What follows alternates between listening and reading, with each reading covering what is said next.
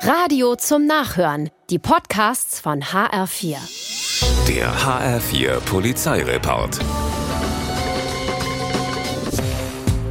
In der Poststraße in Frankfurt-Gallus versucht ein Drogendealer seinen Stoff an zwei junge Männer zu verkaufen. Die wollen aber nichts. Daraufhin zieht der Dealer plötzlich ein Messer und will Bares. Bekommt er und haut ab. Dabei verliert er aber dummerweise seinen Personalausweis. Merkt's aber nicht.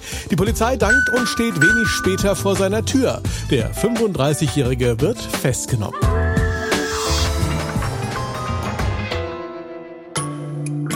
Gegen Mitternacht ist ein Offenbacher in der Gerhard-Hauptmann-Straße unterwegs, als er mit seinem Auto auf den Bürgersteig gerät. Er fährt eine Laterne um und haut ab. Naja, hat ja niemand gesehen. Stimmt, niemand außer den Nachbarn, die durch den Knall aufgeschreckt wurden und aus dem Fenster gucken. Alle können sich das Kennzeichen merken. Als die Polizei zur Halteranschrift fährt, findet sie den demolierten Wagen. In der Wohnung sitzt der total betrunkene Fahrer, der seinen Führerschein nun erstmal los ist. Damit hat er nicht gerechnet.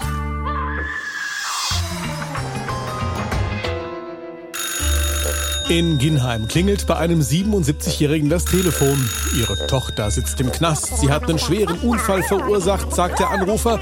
Sie müssen dringend 40.000 Euro Kaution bezahlen, so der angebliche Kommissar. Der angerufene Senior legt erstmal auf und geht nicht zur Bank. Stattdessen durchschaut er den Trick des Schockanrufers und alarmiert die Polizei. Als die da ist, klingelt erneut das Telefon.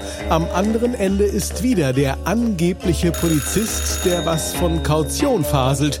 Jetzt geht der Rentner unter den Augen und Ohren der echten Polizei drauf ein.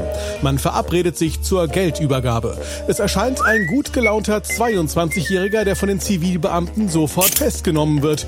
Geschockt war daraufhin nicht etwa der Rentner, sondern der Schockanrufer selbst. Der Schuss ging gründlich nach hinten los. Der HR4 Polizeireport mit Sascha Lapp. Auch als Podcast und auf hr4.de.